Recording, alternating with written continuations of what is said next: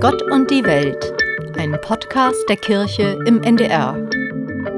Wie das Summen der Bienen, was die Kirche von Honigbienen lernen kann, heißt das neue Buch von Ulrich Beckwermert. Er ist Generalvikar, also Verwaltungschef im Bistum Osnabrück. Im großen Garten hinter dem Osnabrücker Dom stehen seine Bienenstöcke, denn Ulrich Beckwermert ist Hobbyimker. Zunächst einmal war es einfach so, dass ich schon immer ein Interesse an den Bienen hatte, ganz einfach auch über die Frage der Schöpfung. Ich bin aufgewachsen in einer Familie, wo mein Vater als Gärtner tätig war, wo wir selber einen großen Garten hatten.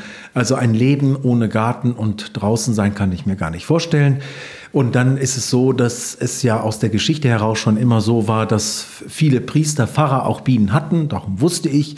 Bei mir war schließlich der Auslöser, dass ich als Dompfarrer in Osnabrück auch einen großen Fahrgarten hatte und ähm, mich dann ein äh, pensionierter Berufsschullehrer angerufen hat, der gesagt hat, kann ich nicht meine Bienen bei Ihnen aufstellen, mitten in der Stadt? Denn in der Stadt ist es gesünder als auf dem Land, wo es so viele Pestizide gibt. Dem habe ich sofort zugestimmt und so bin ich auf die Biene gekommen. Und mussten viel lernen, denke ich, wenn Sie mitgearbeitet haben bei den Bienenstöcken. Genau. Wenn dann der Imker kam, habe ich ihm immer über die Schulter geschaut, bis er gesagt hat, jetzt reicht das, du willst doch auch Bienen haben, ich helfe dir dabei. Und dann hat er mir dabei geholfen, so einen Grundstamm an Ausrüstung zu besorgen. Er hat mir ein Volk geschenkt und dann bin ich gestartet mit einem Bienenvolk in einer Zeit, in der es auch gut war, weil da war das Wetter passend, es war genug Feuchtigkeit, es war warm genug und ich konnte gleich mit einer guten Ernte beginnen. Wann haben Sie zum ersten Mal gedacht, Mensch, wenn ich die Bienen beobachte, das Leben, deren Organisation, das kann uns auch als Kirche was bedeuten, weil Ihr Buch heißt ja Wie das Summen der Bienen, was die Kirche von den Honigbienen lernen kann. Zunächst einmal tatsächlich hat es mir unheimlich viel Freude gemacht und macht es mir Freude, mit den Bienen zu arbeiten. Es ist ja so, wenn Sie drei, vier Stunden am Bienenstock gearbeitet haben, dann haben Sie etwas auch von dem Duft mitbekommen, dieser duften Bienen, wie man ja so schön sagt. Da geht es ja immer um eine Süßigkeit, um den Honig, da geht es um den wunderbaren Duft der Blumen. Das überträgt sich alles, so dass es immer eine Erfahrung von Sinn macht, wenn man mit den Bienen arbeitet. Und beim weiteren Beobachten habe ich dann immer gedacht, Mensch, so ein Bienenstock, der funktioniert ja so großartig.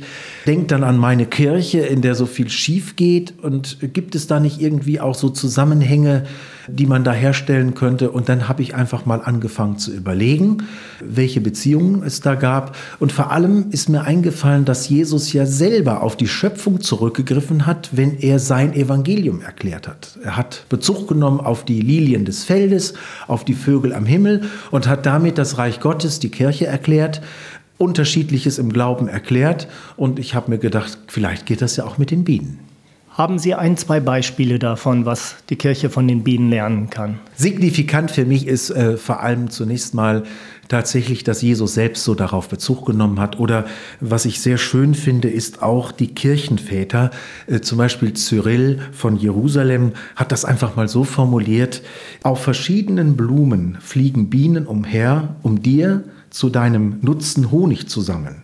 So sollst du die göttlichen Schriften durchwandern, um dein Heil zu wirken und von ihnen gesättigt zu sprechen. Wie süß sind meinem Gaumen deine Worte, mehr als Honig sind sie in meinem Munde. Also die, die Bienen, das Leben der Bienen als Gleichnis zu nehmen für das, wie wir unseren Glauben leben können, wie wir mit der Schrift umgehen, wie wir Kirche leben können, das war ein wichtiger Impuls äh, dafür. Und das andere ist schlichtweg die Beobachtung. Also was habe ich beobachtet? Ich beobachte einfach, dass eine Biene allein vergeht. Das schafft sie nicht. Sie kann, wenn sie irgendwo sich verirrt oder krank wird, dann ist sie verloren. Wenn sie aber ihren Weg gefunden hat, äh, im Volk zu leben, äh, wobei es da nicht um eine Gleichmacherei geht, sondern die Bienen haben ja sehr unterschiedliche, wirklich sehr differenzierte Aufgaben, dass dadurch dieser ganze Organismus Bienen funktioniert. Ne? Die Bienen haben unterschiedliche Funktionen. Die, die Sommerbienen leben ja nur circa sechs Wochen, aber in diesen sechs Wochen wo sie kaum schlafen, wo sie ständig in Aktion sind, äh, haben sie unterschiedliche Aufgaben. Die Öffentlichkeitsarbeit steht da erst am Schluss, also erst in den letzten Wochen fliegen sie, äh, bis sie wirklich auch da nicht mehr können und einfach der Körper vergeht, der Flugapparat dann auch äh, benutzt ist und nicht mehr funktioniert. Aber in dieser Zeit haben sie unterschiedliche Aufgaben, die sie alle mit ganzer Kraft und aller Leidenschaft tun. Und das wünsche ich mir für meine Kirche ja auch dass nicht alle dieselben Aufgaben übernehmen, sondern in der Differenzierung der Aufgaben und dass alle Aufgaben auch gleichwertig sind. Also eine Biene fängt an mit der Stockpflege, die muss putzen am Anfang und wehe, sie tut es nicht, weil sonst keiner sauber macht. Äh, so wünsche ich mir das auch für unsere Kirche, dass diese Dienste, so unterschiedlich sie sind, aber einen gleichen Wert haben. Und weil sie alle so einen gleichen Wert haben, weil sie von unterschiedlichen getan werden, funktioniert der Organismus Bienenstock und so könnte auch unsere Kirche funktionieren. Es können nicht alle Königin sein oder Bischof sein. Das wäre ja auch eine Katastrophe. Ein Beispiel ist auch, was mir gut gefallen hat, wenn man auf einen Bienenstock guckt, dann sieht man zwar Bienen rein und rausfliegen, aber man sieht eigentlich nur einen ganz geringen Teil der Arbeit, die getan wird. Gerade im Winter ist es eine besondere Beobachtung. Man steht im Winter vor dem Bienenstock. Das ist halt ein dunkler Kasten und alles drumherum ist dunkel und kalt und leblos, so wie ein Baum, der daneben steht ohne Blätter.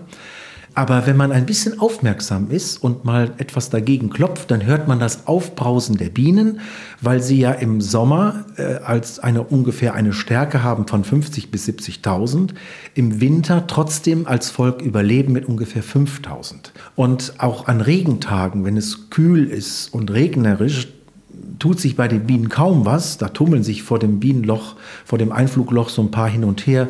Eher gelangweilt sehen sie da aus. Aber wenn man mal genauer reinschaut, dann erkennt man das wirklich brummende und summende Leben. Und das ist auch das, was ich immer empfehle, wenn man über die Kirche spricht, ist es immer besser, nicht nur von außen zu gucken, sondern reinzugehen, reinzugucken. Und da wundert man sich über das pralle Leben auch der Kirche. Wenn Sie äh, an einem regnerischen Tag an dem Dom vorbeigehen, dann sehen Sie da auch die ein oder anderen Leute vielleicht rein und rausgehen. Wie so vor einem Bienenstock. Gucken vor den großen Dom und denken, das ist ein riesengroßes Steinhaus. Was ist denn da los? Vom Bienenstock ist es ja ähnlich. Das ist ein Holzkasten. Aber wenn Sie dann in den Osnabrücker Dom gehen, sehen Sie auf mal auf der rechten Seite, dass da Beterinnen und Beter sind, die Kerzen anzünden mit ihren Anliegen. Wenn Sie dann einen Augenblick da sitzen, beginnt der Gottesdienst. Leute kommen und feiern da Gottesdienst. Die Orgel spielt.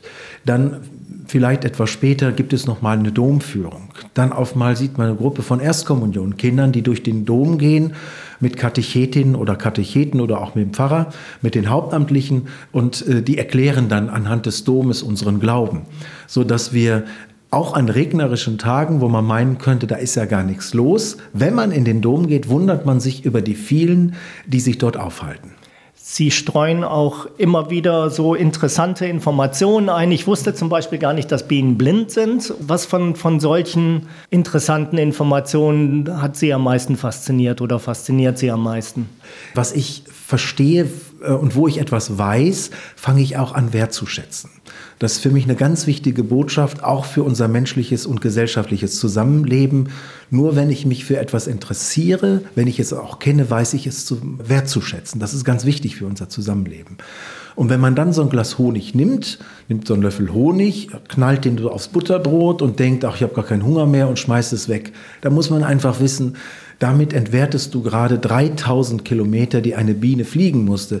Und das lässt mich natürlich mit dem Honig nochmal ganz anders umgehen, wenn ich weiß, was für eine Arbeit dahinter steckt.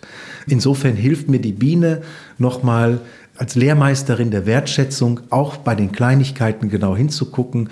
Auch wenn es klein und winzig ist, kann manchmal eine riesige Arbeit dahinter stecken. Jetzt kann ja nicht jeder Imker oder Hobbyimker werden wie Sie, aber was können wir quasi von diesem Ansatz her lernen auch? Ja, ich glaube, dass wir tatsächlich jetzt nochmal durch das Erkennen, durch die Entwicklung Klimawandel, Bewahrung der Schöpfung ist kein Nebenthema mehr. Bewahrung der Schöpfung ist ein Kernthema unserer Kirche, unseres Glaubens. Das wird ja allein schon dadurch deutlich, dass wir an den menschgewordenen Gott glauben, an Jesus Christus, der in diese Welt hineingekommen ist. Und es gibt ja keine größere Würdigung dieser Welt und des Menschen, als dass Gott selbst in die Welt gekommen ist und dass er Mensch geworden ist. Und wenn wir dann auf die Gebete der Kirche achten, das vierte Hochgebet der Kirche zum Beispiel, spricht er davon, dass nicht nur der, dass nicht nur der Mensch erlöst wird, sondern es heißt dort, wenn die ganze Schöpfung von der Verderbnis der Sünde und des Todes befreit ist, lass uns zusammen mit ihr dich verherrlichen. Also das, das große Loblied, das wir singen dürfen, wenn wir auf die äh, Wiederkunft des Herrn warten dürfen, wenn wir auf die Erlösung hoffen dürfen, das ist nicht ein Chor von Menschen, sondern der ganzen Schöpfung. Und deshalb werden auch nicht nur die Imker da mitsingen, sondern alle Menschen, die in irgendeiner Weise auch offen sind für Schöpfung, dafür offen, dass sie wissen, dass sie auch eine Gabe sind, dass sie geschenkt worden sind, dass wir deshalb auch einander schenken dürfen. Und so, glaube ich, ist die Erfahrung der Bienen, das eine, die Erfahrung der Schöpfung, das eine, aber das andere ist auch einfach nochmal der Umgang mit ihr, dass wir darin das Wirken Gottes erkennen können. Und da stehen wir, glaube ich, auch in unserer Kirche selbst vor großen Herausforderungen, denn wir müssen auch selber die Dinge umsetzen, die wir so fordern. Ich wünsche mir eigentlich viel mehr noch, dass man Katholikinnen und Katholiken daran erkennen kann, äh, wie sie mit der Schöpfung umgehen, wie sie mit Mobilität umgehen. Ich meine immer, für einen Menschen, der christgläubig ist, sind Inlandsflüge mit dem Flugzeug ein No-Go.